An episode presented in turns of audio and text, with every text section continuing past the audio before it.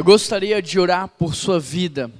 Eu sei de tudo que nós temos vivido na nação, toda essa crise econômica, essa pandemia, e eu gostaria de orar por você, por sua família nesse momento, aonde você estiver. Feche os seus olhos, abra o teu coração e que você possa orar com fé, porque você tem um Deus que escuta a sua oração. A palavra do Senhor diz: clame a mim e eu responder-te-ei e eu anunciar-te-ei coisas grandes e firmes que ainda não sabes. Feche os teus olhos aonde você estiver e ore com fé neste exato momento, Pai. Eu quero colocar cada vida diante do Senhor, cada família representada nessa hora, Pai. Eu quero pedir ao Senhor a tua bênção, a tua proteção. Eu quero pedir ao Senhor que blinde cada uma dessas famílias, que o Senhor possa guardar, proteger, Pai, que o Senhor possa desfazer todo o mal que tem ocorrido no mundo, desfaça o poder poder desse vírus, Deus, em nome de Jesus. Aumenta a imunidade da terceira idade, aumenta a imunidade das nossas crianças, ó Pai. Proteja quem faz parte do grupo de risco, nos dê uma consciência, Pai, para que possamos agir com responsabilidade. Mas, Deus, faça aquilo que nós não podemos fazer, Pai. Restaura a saúde de quem já está doente, enfermo. Fortaleça, Pai. Abençoa o teu povo. A tua palavra diz que se o teu povo se humilhar e chamar pelo pelo teu nome, o Senhor ouviria as nossas orações e sararia a nossa terra. Abençoa cada família em nome de Jesus, e é por isso que oramos. Amém. Querido, esse é o segundo domingo que nós nos encontramos aqui. E eu gostaria de pedir para você que você curtisse esse vídeo, que você deixasse um comentário aqui embaixo para que a gente pudesse interagir, mas que você também compartilhasse esse vídeo com outras pessoas que também nesse momento estão em casa. E eu quero aproveitar para dizer que nós, como igreja, estamos com muitas saudades de você, estamos com saudades de congregar, de estarmos juntos, mas logo, logo tudo isso vai passar e nós nos reuniremos outra vez muito mais fortes do que antes com muito mais alegria celebrando o nosso Deus, mas enquanto isso, nós nos unimos nesse tempo de oração e nós nos encontraremos aqui semana após semana. E eu gostaria de convidar você agora a abrir a sua Bíblia em Hebreus capítulo 4. Hoje nós vamos falar sobre como descansar num tempo de crise. Ao longo da mensagem, eu gostaria que você permanecesse com a sua Bíblia aberta e que você vá acompanhando comigo versículo após versículo. O versículo 1, para você que já abriu a sua Bíblia em Hebreus capítulo 4, ele diz assim: Visto que nos foi deixado a promessa, qual promessa? De entrarmos no descanso de Deus, temamos que algum de vocês pense que tenha falhado. Querido, presta atenção, porque o autor começa falando de descanso. E como é bom descansar. Descansar é algo maravilhoso e o mais gostoso é saber que o autor desse texto aceita sem questionar que o descanso é algo que vem de Deus. E ele deixa claro que é possível entrar nesse nível de descanso porque é uma promessa. Mas ao mesmo tempo que ele faz essa afirmação, ele também nos deixa um alerta Presta atenção no que ele diz. Ele diz: temamos. Sabe por quê? Porque o descanso, ao mesmo tempo que é uma oportunidade para nós, ao mesmo tempo que é uma oportunidade que Deus permitiu e criou para o ser humano, ao mesmo tempo que há toda essa facilidade, também há uma condição para que ela aconteça. Por isso nós devemos temer. Agora, o que precisa ficar claro é que esse temor não é desespero. Esse temor não é pânico, não é medo, não é angústia, não é incerteza. Esse temor do qual o autor nos fala é uma inquietação que nos tira da zona de conforto. Basicamente, o que o autor quer fazer é trazer uma reflexão sobre o fato dos israelitas terem falhado no passado e fazer com que essa reflexão produza em nós hoje uma nova postura diante de Deus. Portanto, a pergunta que fica é: aonde foi que os israelitas falharam? Como foi que os israelitas falharam? Para que você entenda, você precisa saber que o texto aqui está fazendo uma referência à história de Israel em relação à terra prometida. E o que foi que aconteceu ali? O que foi que aconteceu durante o percurso de Israel até a terra prometida? O fato é que muitos não entraram na terra, sabe por quê? Porque o texto diz que eles não creram. Deus diz que eles entrariam, presta atenção nisso, há uma promessa. Deus deu sinais, Deus levou o povo à beira da terra prometida, mas mesmo assim o povo duvidou. Eles não creram, mesmo tão perto da terra, eles falharam, e eles falharam porque não acreditaram, porque havia dúvida no coração, simplesmente porque eles não tiveram fé. E aqui que entra uma advertência no versículo 2, veja o que o autor diz, versículo 2: Pois as boas novas foram pregadas também a nós, tanto quanto a eles, mas a mensagem que eles ouviram de nada lhes valeu, porque não foi acompanhada de fé por aqueles que ouviram. Quando o autor diz que a mensagem que eles ouviram não valeu, o que ele está se referindo é a situação dos espias, quando eles são enviados para olhar a terra prometida. E é interessante porque uma vez que Deus havia prometido, que Deus havia levado o povo até lá, uma vez que Deus havia falado, dado os sinais, os espias deveriam ter analisado a terra e ter encontrado uma forma de entrar na terra, e eles deveriam ter voltado cheio de alegria, cheio de expectativa, cheio de esperança, mas o que a história nos mostra é que não é isso que acontece. Eles vêm à terra, eles ficam maravilhados porque a terra é boa, como o texto diz, mas ao invés deles voltarem animados, a história nos mostra que eles voltam com medo. Eles voltam com insegurança no coração, cheio de incertezas, dúvidas. Ou seja, querido, preste atenção nisso. De novo, a palavra foi dada, a promessa foi feita, os sinais foram dados, mas mesmo assim, eles não acreditaram. A grande verdade é que quando os espias eles vêm à terra, eles não se lembram de Deus. Eles veem apenas homens naquele lugar. Quando eles vêm à terra, eles se esquecem da promessa do Senhor e eles começam a observar apenas as circunstâncias terrenas. Eles não pensam no poder de Deus que havia enviado eles até aquele lugar. Tudo que eles conseguem perceber é a fortaleza daqueles homens. Eles se esquecem da proteção de Deus e tudo que eles conseguem enxergar é apenas a proteção daquela cidade. Tudo que eles fizeram foi apenas uma análise lógica e não espiritual. Mas o autor nos chama a atenção de que a nossa vida não deve ser pautada pela lógica, ela deve ser pautada por uma visão espiritual, ela deve ser pautada pela fé. E fé não é imaginar, fé é você ter certeza, fé não é você olhar e ter dúvida no coração, mas é você ter convicção daquilo que Deus está movendo. E sabe por quê, querido? Porque fé, ao contrário do que muitos pensam, não é acreditar, fé é conhecer. Acreditar é você depositar crédito, é colocar crédito sobre algo, sobre alguém e esperar ser remunerado com juros desse crédito. Portanto, pensar que fé é acreditar em Deus é o mesmo que você depositar sobre Deus as suas expectativas e querer que Deus lhe corresponda. Mas isso é fazer negócios com Deus, é trocar com Deus, portanto não funciona, porque Deus não trabalha com meritocracia, Deus trabalha com graça. Fé não é acreditar, fé é conhecer.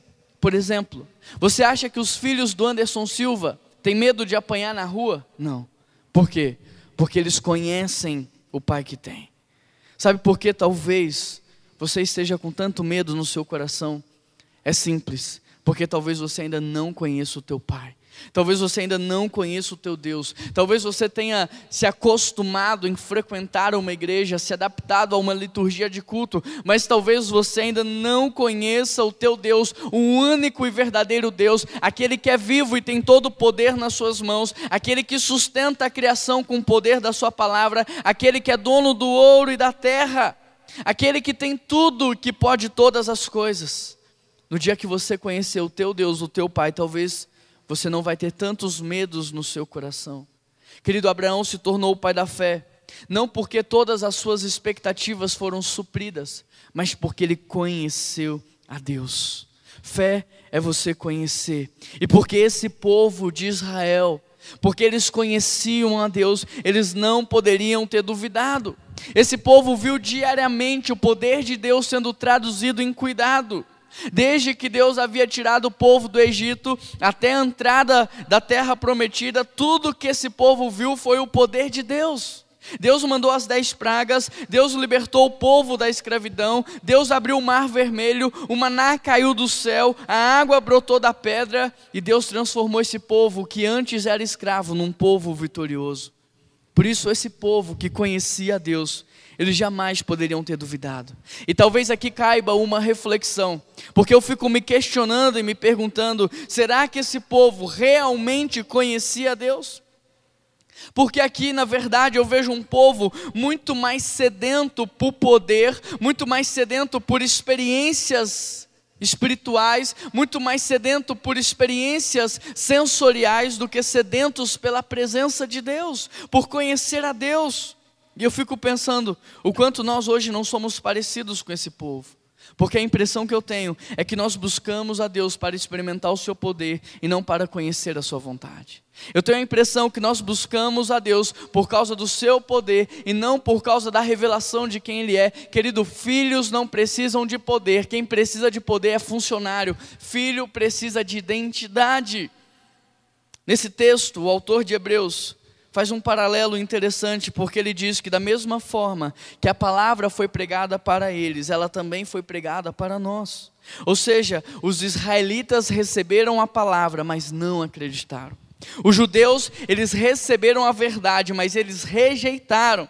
E nós, muitas vezes também duvidamos do evangelho que está nas nossas mãos.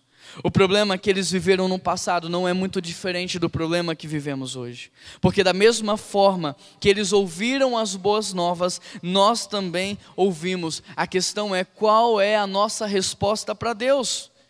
Porque a resposta que eles deram no passado foi uma resposta de medo, de incredulidade, de dúvida. Qual será a nossa resposta para Deus neste tempo de tantas incertezas? Qual será a nossa resposta para Deus nesse tempo de crise econômica, nesse tempo de pandemia? Como é que você tem olhado para a vida? Como é que você tem olhado para o futuro? Como é que você tem enfrentado as crises de maneira humana, carnal ou de maneira espiritual? Na certeza de quem Deus é ou na dúvida do que Deus pode fazer? Você hoje tem lembrado de quem Deus é? Você hoje tem trazido à memória o que te dá esperança? Ou dentro do seu coração e da sua mente há incertezas, dúvidas e medo? Veja o que o texto diz. A mensagem que eles ouviram de nada valeu, porque não foi acompanhada de fé. Presta atenção, porque esse texto está dizendo que ouvir não é suficiente. É necessário trazer à memória quem Deus é. É necessário lembrarmos de quem está falando. E quem está falando é Deus. Por isso, ouvir não basta. Você precisa ter fé. Você precisa colocar o seu coração. O que eles ouviram de Deus não fez bem, porque quando eles ouviram, eles duvidaram. Quando eles ouviram, eles questionaram quem é que estava falando, eles não levaram em consideração quem Deus é, o que ele faz, o que ele fez e o que ele poderia fazer eles apenas olharam de maneira humana. E assim como eles ouviram e duvidaram, muitos de nós, num tempo como esse, temos escutado a palavra de Deus e temos duvidado no nosso coração. Mas de novo eu te pergunto, qual vai ser a sua resposta para Deus? Pergunto isso porque os nossos irmãos lá do deserto não acreditaram que as portas daquela cidade iam cair e que eles entrariam na terra prometida. E quantas vezes hoje também não duvidamos de que as portas do inferno não vão prevalecer contra a igreja? Por causa disso, nós oramos de maneira tímida, como se estivéssemos perdendo a batalha, mas querido, Deus nos convoca para avançar. E a nossa luta não é contra carne nem sangue, mas ela é espiritual, contra as potestades do ar. Por isso, erga a tua voz, comece a clamar e que as respostas do seu coração sejam respostas de fé. Naquele dia o povo se esqueceu de que Deus estava com eles. Não se esqueça de que Deus está com você. Naquele dia o povo se esqueceu das promessas. Não se esqueça das promessas de Deus para a sua igreja. Naquele dia o povo se esqueceu do poder de Deus e nós, como igreja, hoje não podemos nos esquecer daquilo que Deus fez, do que Ele está fazendo e do que Ele pode fazer. Quantas vezes não duvidamos que Deus existe? Quantas vezes não duvidamos que Ele se faz presente no nosso meio? Que Ele escuta a nossa oração. Quantas vezes não duvidamos do sustento de Deus, que Ele está no controle de todas as coisas e que tudo coopera para o bem daqueles que amam a Deus. Quantas vezes não duvidamos? Mas, queridos, não podemos nos esquecer nunca de quem Deus é. Não podemos duvidar daquilo que Ele é capaz de fazer para nos proteger. Não podemos agir com desconfiança quando se trata de Deus. Sabe por quê? Olha o que diz o versículo 3 pois nós, os que cremos, é que entramos naquele descanso. São os que creem que entram no descanso. O autor de Hebreus nos lembra que, da mesma forma que Deus chamou os israelitas para o descanso, Ele também nos chama hoje. Só que, da mesma forma que muitos israelitas não entraram, não desfrutaram do benefício da promessa, muitos de nós não temos desfrutado da promessa de Deus porque não temos fé no nosso coração.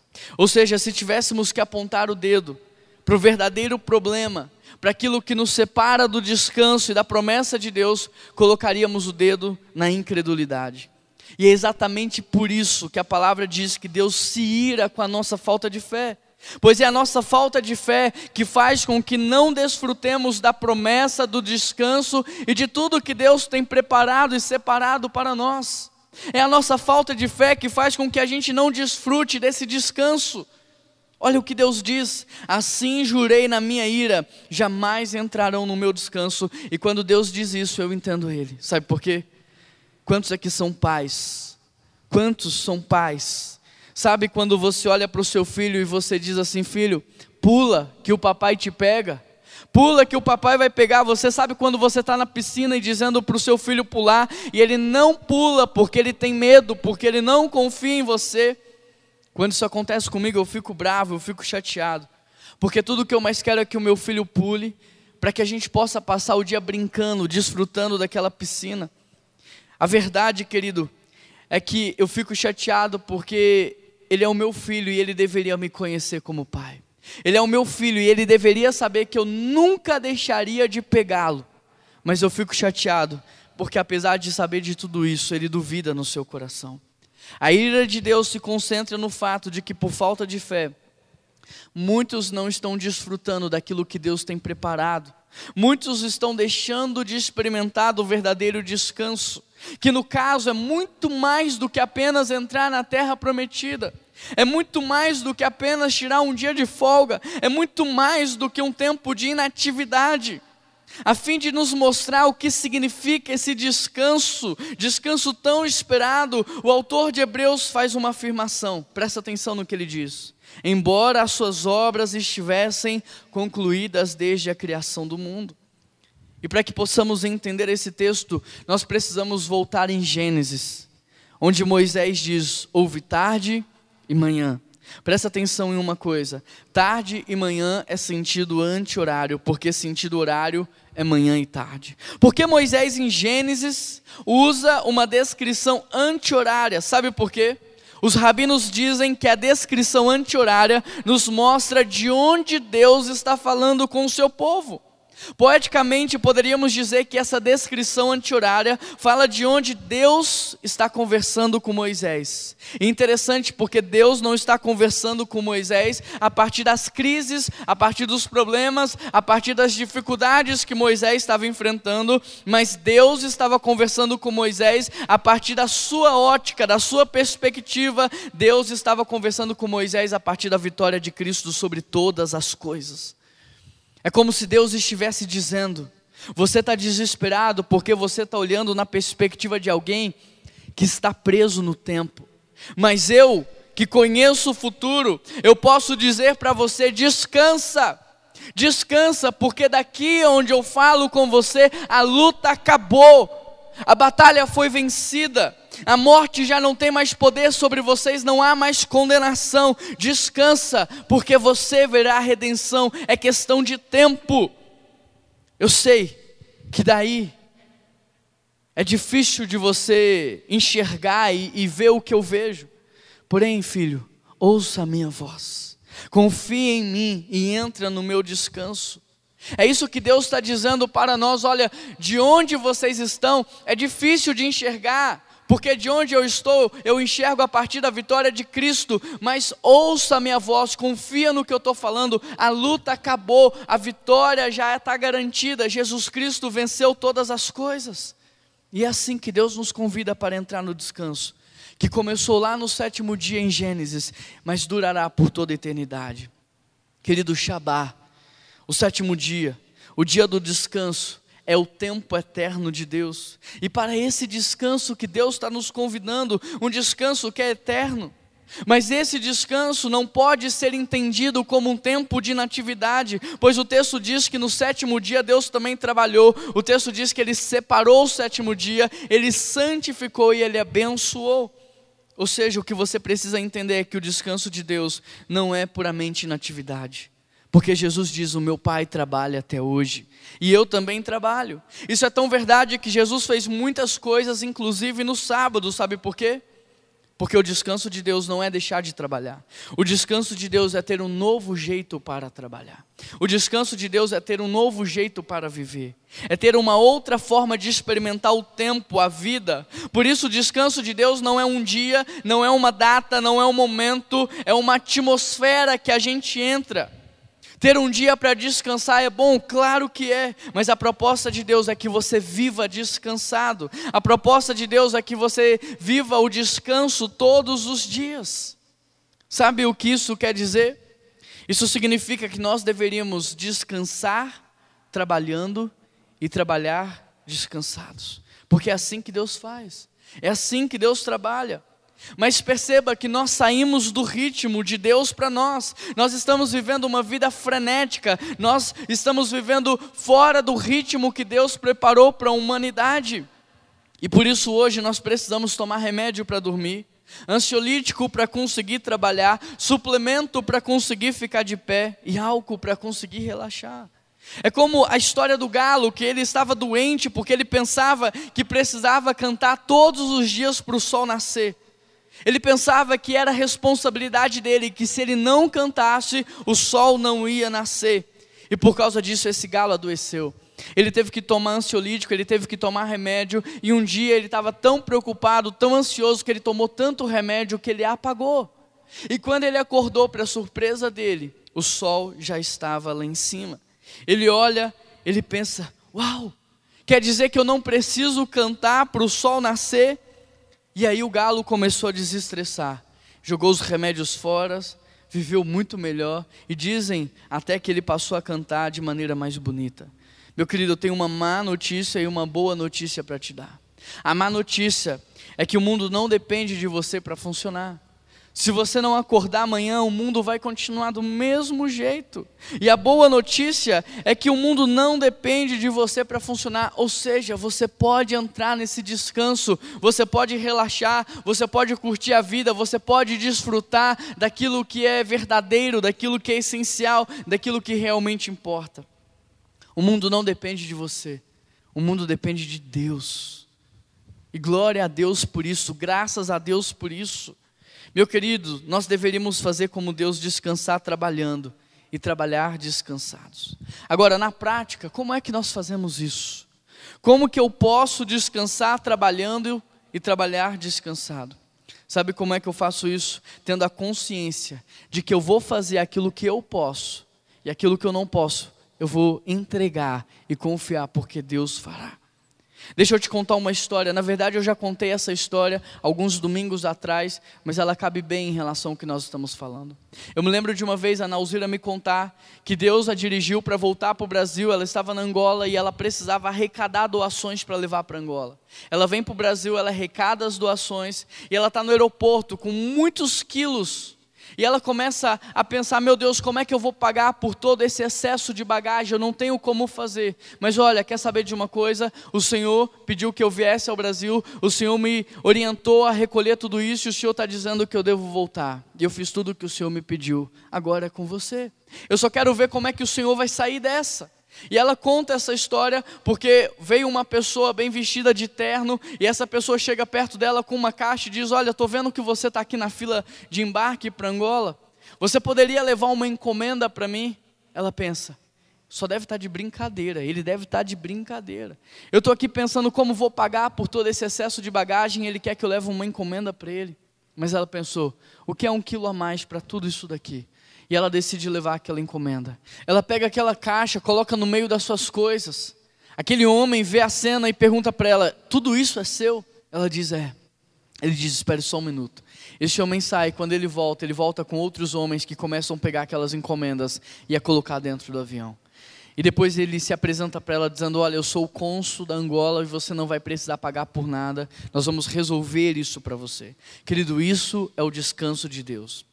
Zero ansiedade, zero estresse, zero preocupação. Ela fez o que tinha que ser feito, mas o que ela não podia fazer, ela entregou para Deus. Ela confiou em Deus. O nosso problema é que muitas vezes nós não queremos aceitar que a nossa parte acabou. O nosso problema é que muitas vezes nós queremos fazer a parte de Deus, nós queremos fazer tudo sozinhos. Mas nós precisamos aceitar que há coisas que estão nas nossas mãos, mas há coisas que nós precisamos entregar nas mãos de Deus.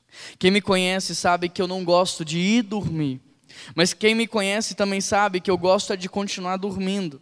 Parece confuso, mas eu já vou te explicar. Eu não gosto de dormir porque ir dormir para mim significa que por hoje chega, acabou, não dá mais. E dormir para mim significa que eu vou ter que me render, eu vou ter que me entregar, eu vou ter que parar de pensar, planejar, sonhar. Significa literalmente parar. É como se eu tivesse saindo de cena, por isso eu não gosto de ir dormir. Mas uma vez que eu já estou dormindo, eu não quero acordar, sabe por quê? Porque aí eu descubro que dormir é bom demais. Eu penso que o descanso de Deus é mais ou menos parecido. Porque entrar no descanso de Deus é difícil, é difícil se render, é difícil entregar, é difícil renunciar, é difícil parar. Mas uma vez que você entra no descanso de Deus, você não quer mais sair, porque você percebe que é algo maravilhoso. Tem um teólogo que diz o seguinte: o sono é a estratégia que Deus usa para nos dar o que nós precisamos mas que Ele não consegue nos dar enquanto nós estamos acordados. Ou seja, Deus sabe que você está com fome, que você quer comer. Ele vem para te entregar a comida, ele vem para te dar comida, mas enquanto ele tenta te entregar a comida, você está correndo de um lado para o outro, você não percebe Deus na sua vida e você está perguntando para todo mundo onde tem comida, onde comprar comida, e enquanto Deus está tentando te entregar comida, você está dizendo eu estou com fome, você está juntando dinheiro para comprar comida. É mais ou menos assim que a gente está vivendo. Deus sabe do que você precisa e Ele quer te dar o que você precisa, mas às vezes você não percebe, você não deixa. Por isso, às vezes, o sono é a estratégia que Deus usa para nos dar o que Ele não consegue nos dar enquanto a gente está acordado, correndo por todos os lados. É por isso que o verdadeiro descanso acontece quando a gente se rende quando nós nos entregamos, quando nós deixamos Deus fazer aquilo que não podemos. O descanso, ele acontece no meu encontro com Deus, porque descanso é encontro com Deus. Descanso é relacionamento com Deus. É quando eu estou tão focado em Deus que eu paro de enxergar aquilo que é periférico na minha vida. Viver o descanso é entender que Deus chegou antes de mim Viver o descanso é entender que quando eu termino de fazer algo, Deus, ele não parou, ele continua. Viver o descanso é entender esse movimento de Deus, ele chegou antes, ele continua e ele não para. Sendo assim, quando eu acordo, eu tenho que perguntar a Deus: aonde é que eu entro em ação? Quando é que eu entro em ação para participar daquilo que o Senhor continua fazendo no mundo? Querido, você precisa ter consciência que Deus chegou antes de você e que ele já estava fazendo todas as coisas, preparando o terreno para você chegar, para que você pudesse ser privilegiado e contribuir com a missão dele na terra. Por exemplo, em Atos 8, Felipe encontra o etíope e ele está ali lendo a Bíblia. E ele começa a falar: Nossa, mas eu não consigo entender. E aí Felipe pensa: ah, então foi para isso que Deus me mandou aqui. Deus já havia preparado o ambiente para eu chegar. Em Atos 9, Paulo tem um encontro com Jesus. Aí depois Deus manda Ananias falar com Paulo. E Ananias diz: Como assim? Ele é um perseguidor de cristãos. Deus diz: Ananias, calma, eu já falei com ele. Eu já preparei. E quando Ananias chega lá, o homem está orando. Deus chegou primeiro e preparou o ambiente, percebe? Em Atos 10, Deus fala para Pedro: Olha, vai lá conversar com Cornélio. Mas Deus ele é gentil. Calma, Pedro. Eu já falei com ele. Eu cheguei primeiro. Por isso, entrar no descanso de Deus é você entender que Deus chegou primeiro, que Ele já preparou o ambiente, que está tudo pronto, é só você entrar em cena. Entrar no descanso de Deus é se render às oportunidades, ao cuidado de Deus. E quando nós fazemos isso, nós desfrutamos de algo sobrenatural. O texto diz: os que creem, tempo passado, entram no descanso, tempo presente. Ou seja, o descanso de Deus não é uma expectativa futura. é algo que nós podemos vivenciar hoje. Meu querido, qual foi a fala dos anjos para as mulheres quando elas vão atrás do corpo de Jesus? Eles dizem: Ele não está aqui. Para de procurar Jesus na morte e comece a procurar Jesus na vida, porque ele ressuscitou e ele está vivo. Por isso, quando eu oro a partir da ressurreição, eu oro descansado. Senhor, está doendo, Senhor, eu estou com medo, mas eu sei que eu estou seguro em Ti, eu sei que em Ti eu sou mais do que vencedor, porque o Senhor venceu a morte e a condenação naquela cruz. Me sustenta nesse tempo de espera enquanto eu aguardo a redenção. Quando eu olho para a vida a partir da ressurreição, eu descanso. Não importa o tamanho do gigante, não importa o tamanho das crises, eu sei que tudo isso é passageiro. Eu sei que tudo coopera para o bem daqueles que amam a Deus, e eu sei que um dia todo esse sofrimento vai acabar. Quando eu oro a partir da ressurreição, eu não me desespero, porque eu sei que em breve Jesus vai voltar e ele voltará para nos buscar. Meu querido, no que foi que Deus descansou? Deus não descansou porque ele estava cansado. Deus descansou na vitória de Cristo. A Trindade descansou na vitória de Cristo. Como é que nós, a igreja, não vai descansar na vitória de Cristo? O descanso de Deus não é inatividade. O descanso de Deus é uma vida de celebração. O descanso de Deus é uma vida de celebração. Por isso, se você ainda duvida, por isso, se no seu coração ainda há falta de fé, se você ainda tem vivido na incredulidade, o que eu quero te dizer é que Deus marcou um novo dia para o descanso. Olha o que diz o versículo 7. Por isso, Deus estabelece outra vez um determinado dia chamado hoje. Ao declarar muito tempo depois, por meio de Davi, de acordo com o que fora dito antes: Se hoje vocês ouvirem a sua voz, não endureçais o vosso coração. Versículo 8. Porque se Josué lhes tivesse dado descanso, Deus não teria falado posteriormente a respeito de outro dia. Versículo 9: Assim ainda resta um descanso sabático para o povo de Deus. Verso 10: Pois todo aquele que entra no descanso de Deus também descansa das suas obras, como Deus descansou das suas. Presta atenção no que esse texto diz: Pois o dia do descanso não foi ontem, nem vai ser amanhã, o dia do descanso é hoje. O dia do descanso é hoje para você que está passando por crises, dificuldades, para você que está esgotado, para você que está cansado. O dia do descanso é hoje, porque mais uma vez Deus nos convida para participarmos dele. O texto diz: Se hoje vocês ouvirem a voz de Deus, não endureçais o vosso coração. E hoje você está ouvindo a voz de Deus. Nesse domingo você está ouvindo a voz de Deus, por isso apenas creia. Abra o teu coração, se entregue, confie. Não importa o tamanho dessa crise, não importa o tamanho dessa doença, não importa o tamanho das lutas, se entregue àquele que tem todo o poder. Se você ouvir e se você crer, hoje mesmo você experimentará desse descanso. Versículo 11 diz: Portanto, esforcemos-nos para entrar nesse descanso, para que ninguém venha cair seguindo aquele exemplo de desobediência. Querido, esforcemos-nos no grego sugere pressa. Esforça, vai, se entrega, confia.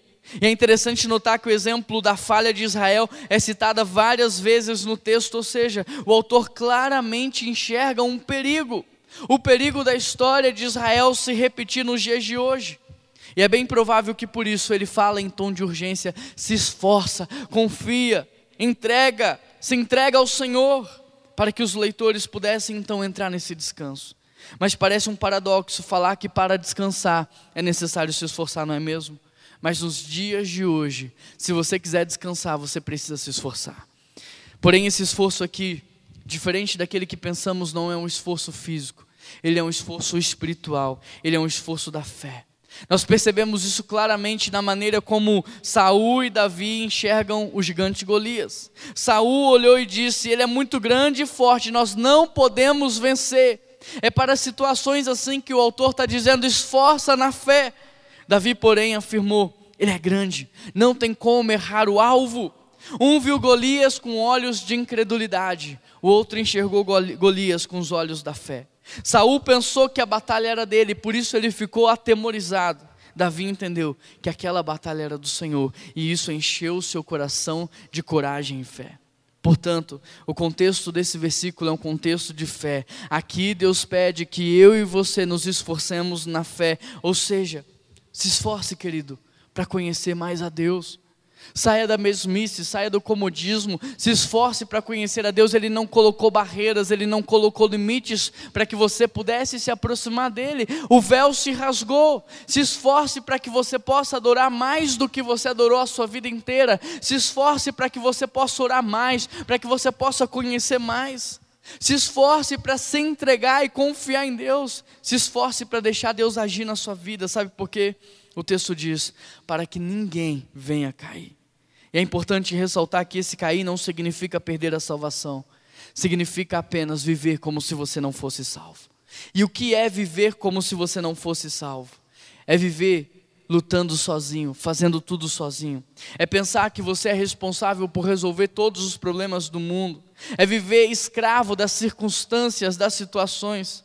É triste pensar, mas infelizmente tem gente salva vivendo como se não fosse. É triste pensar, mas tem muito filho vivendo como escravo. Por isso a grande questão não é o que Deus vai fazer, a grande questão é como você vai viver. É como você vai reagir aos problemas, é como você vai lidar com as lutas, é como você vai viver. A questão aqui não é o que Deus vai fazer, mas é como você vai trabalhar, é como você vai olhar para a vida, é como você vai desfrutar desse descanso. E para nos ajudar a refletir sobre isso, o verso 12 diz: Pois a palavra de Deus é viva e eficaz, e mais afiada do que uma espada de dois gumes.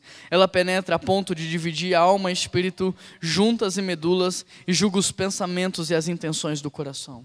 Verso 13 diz: Nada em toda a criação está oculto aos olhos de Deus, tudo está descoberto e exposto diante dos olhos daquele a quem um dia veremos de prestar contas.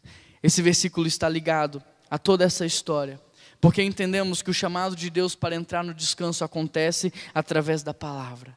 E nós só entramos nesse descanso quando a palavra de Deus passa a controlar a nossa mente e a dirigir os nossos sentimentos.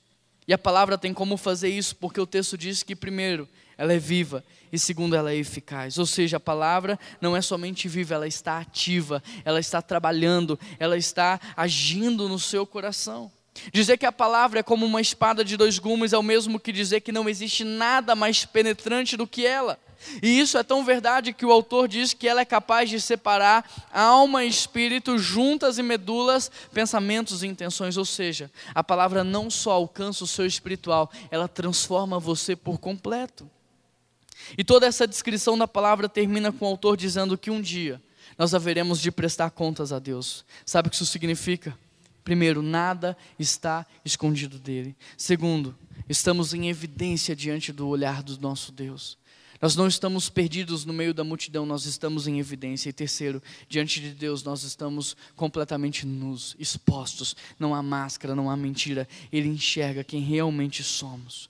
E isso está em concordância com o que o salmista diz: não tem para onde fugir da presença de Deus. Está em concordância do que Jeremias diz, ele esquadrinha a nossa mente, o nosso coração. Ou seja, Deus sabe quem você é. Ele não tem uma opinião ao seu respeito, ele tem um diagnóstico completo. Deus, por isso, diante desses versículos, eu só consigo pensar em uma coisa: já era. Se Deus conhece o meu coração e minha mente, agora que eu não vou entrar mesmo nesse descanso. Deus sabe quem você é. Então, diante desses versículos, eu só consigo pensar em uma coisa: já era. Porque se Deus conhece o meu coração, a minha mente, é agora que eu não vou então entrar nesse descanso, é agora que eu não vou mais desfrutar desse descanso, eu falhei. E talvez a intenção do autor seja exatamente essa: nos mostrar quem de fato nós somos e o quanto nós precisamos de ajuda e o quanto nós carecemos de ajuda, sabe por quê? Porque no versículo 14 ele diz: Portanto, visto que temos um grande sumo sacerdote que adentrou os céus, Jesus, o Filho de Deus, apeguemos-nos com toda a firmeza à fé que nós professamos. Ao longo de todo o texto, o autor nos advertiu várias vezes sobre o risco de falharmos. E no versículo anterior, ele nos leva à conclusão de que não há escapatória para nós, porque Deus nos conhece, Ele conhece o coração e a nossa mente. Mas agora, vendo o nosso desespero diante de tudo isso, Ele vem e de maneira brilhante nos apresenta Jesus. A linha de raciocínio dele é a seguinte: Moisés falhou em levar o povo para o descanso, Josué falhou em dar o descanso para o povo, mas agora tem alguém que se chama Jesus e ele não falha. E sabe por que Jesus não falha? Porque, de acordo com o texto, ele é o sumo sacerdote, ele é maior do que todos. E para todos que até então estavam desesperados por causa da sua condição de pecador, o autor começa a enfatizar: não se apegue às suas obras, se apegue àquilo que Cristo fez por você naquela cruz. Não se apegue às suas atitudes, se apegue ao que Jesus já fez por você, porque Ele é o sumo sacerdote. Versículo 15 diz: Pois não temos um sumo sacerdote que não possa compadecer-se das nossas fraquezas, mas sim alguém que, como nós, passou por todo tipo de tentação, porém sem pecado. Talvez você se pergunte como Jesus, não tendo pecado, pode entender as tentações que eu enfrento hoje. E para responder essa pergunta, eu te faço outra pergunta. Quem de fato conhece a força de uma tentação? Aquele que se entrega de imediato a ela ou aquele que luta até o fim? Quem de fato conhece a força de uma tentação? Quem se entrega ou quem resiste até o fim? Jesus pode sim se simpatizar conosco nas nossas lutas, porque ele venceu. Ele sabe exatamente a força de uma tentação porque ele nunca se entregou a ela. A Bíblia não exagerou ao dizer que ele foi tentado em todas as coisas. Ou seja, não há nada que nós passamos aqui na terra da qual Jesus desconheça. Quer ver? Talvez você possa dizer: mas eu estou vivendo um tempo de solidão, e Jesus vai dizer: Eu te entendo, porque eu também passei por isso. No momento em que eu mais precisava, todos me abandonaram, todos me deixaram, e ali na cruz eu fui separado do Pai, eu experimentei a maior solidão que existe na face da terra. Querido Jesus, entende você? Talvez você possa dizer, mas eu fui traído, e Jesus vai dizer: Eu sei exatamente o que você está passando, porque eu também fui traído por aqueles que estavam ao meu lado. E o inevitável. Quantos já passaram pelo inevitável? Jesus falou: Deus, se possível, passa de mim esse cálice. Não é possível, é inevitável. E a angústia, talvez você esteja angustiado, mas imagina Jesus no Getsemane, imagina o tamanho da sua dor. É por isso que o autor diz: quando você estiver por um fio, quando você começar a murmurar, quando a sua fé estiver balançando, quando Deus não fizer mais sentido para você, quando você estiver se esfriando, apegue-se a Jesus Cristo, apegue-se àquilo que Ele fez por você naquela cruz, a vida que Ele te deu. Busque o trono da graça para que Deus trate você com misericórdia e derrame graça sobre a tua vida. E é isso que diz o verso 16. Assim sendo, aproximemo-nos do trono da graça com toda a confiança, a fim de recebermos misericórdia e encontrarmos graça no tempo da necessidade.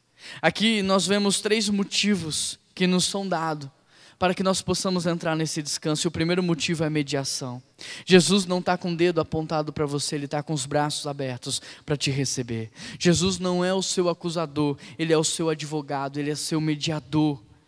Ele é aquele que pagou um alto preço para resgatar a sua vida. O segundo motivo pelo qual nós podemos entrar nesse descanso é que ele se compadece de nós. É como se ele dissesse: Sabe a sua falta de fé? Ela é minha. Sabe, a minha fé agora é sua. Sabe, os seus pecados agora são meus. Sabe, a minha santidade agora é sua. Sabe, a sua preocupação agora é minha. Sabe, a minha paz agora é sua. E o terceiro motivo é que Ele nos dá acesso, verso 16. O texto diz: aproximemo-nos do trono da graça com confiança. Meu querido, a nossa aproximação a Deus deve ser feita com confiança, porque nós temos um mediador que se chama Jesus Cristo. E Ele está assentado à direita do Pai, pronto para nos socorrer, pronto para estender a mão. O seu trono é marcado pelo amor, pela graça, pela misericórdia. Portanto, o caminho que se acha aberto hoje para nós, ele se chama Jesus. Ele é o caminho, a verdade e a vida. Por isso, hoje eu gostaria que você pensasse em tudo que tem roubado a sua paz. Eu gostaria que você pensasse em tudo que tem tirado o seu sono. Eu gostaria que você pensasse um pouco nas crises que você tem enfrentado. Em toda essa crise mundial que nós estamos vivendo, crise financeira, essa pandemia que tem nos assustado, eu gostaria que você pensasse em tudo isso e que você hoje colocasse isso diante de Deus. Que você apresentasse isso diante de Jesus, sabe por quê? Porque tanto a paz quanto a alegria é fruto do Espírito Santo na sua vida. O próprio Jesus diz: Vinde a mim, todos vós que estáis cansados e sobrecarregados, porque eu vos aliviarei. Essa palavra é para você. E eu gostaria que hoje você orasse comigo, dizendo: Deus, as suas mãos chegam onde as minhas não chegam. E o Senhor faz aquilo que eu não posso fazer. Por isso, ajuda o meu coração a confiar, ajuda o meu coração a descansar, porque o Senhor não perdeu o controle de nada. O Senhor é o grande maestro, é o grande regente. E Pai, me perdoa, porque muitas vezes a minha falta de fé me faz perder o sono, me faz viver de maneira angustiada. Mas hoje eu gostaria que o Senhor trabalhasse o meu coração, porque eu não estou só. O Senhor está comigo, o Senhor é por mim. Eu tenho um Deus que guarda, que me protege, um Deus que guia a minha vida. Por isso, Pai, hoje me ajuda a entrar nesse descanso. Querido, feche os teus olhos e que nesse momento você possa dizer isso para Deus. Pai, eu quero colocar diante do Senhor cada uma dessas pessoas que estão neste exato momento orando.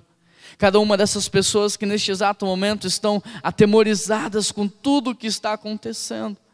Pessoas que estão com o coração duro, vivendo na incredulidade e que por causa disso não estão desfrutando do descanso do Senhor para elas, ó Pai. Mas eu peço ao Senhor que através do teu Santo Espírito o Senhor possa ajudá-las, que o Senhor possa ministrar paz e alegria nesses corações, que o Senhor venha tirar todo medo e que o Senhor venha encher esses corações de amor, Pai. Que o Senhor possa ajudar essas pessoas a enxergar a vida não de maneira carnal, mas de maneira espiritual, porque o Senhor está no controle de tudo.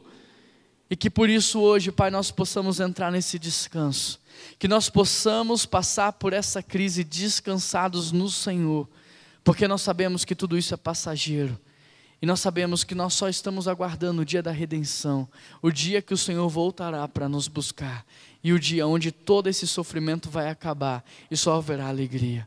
Pai, muito obrigado porque nós temos a quem recorrer num domingo como esse. Muito obrigado porque o Senhor é um Deus que escuta as nossas orações.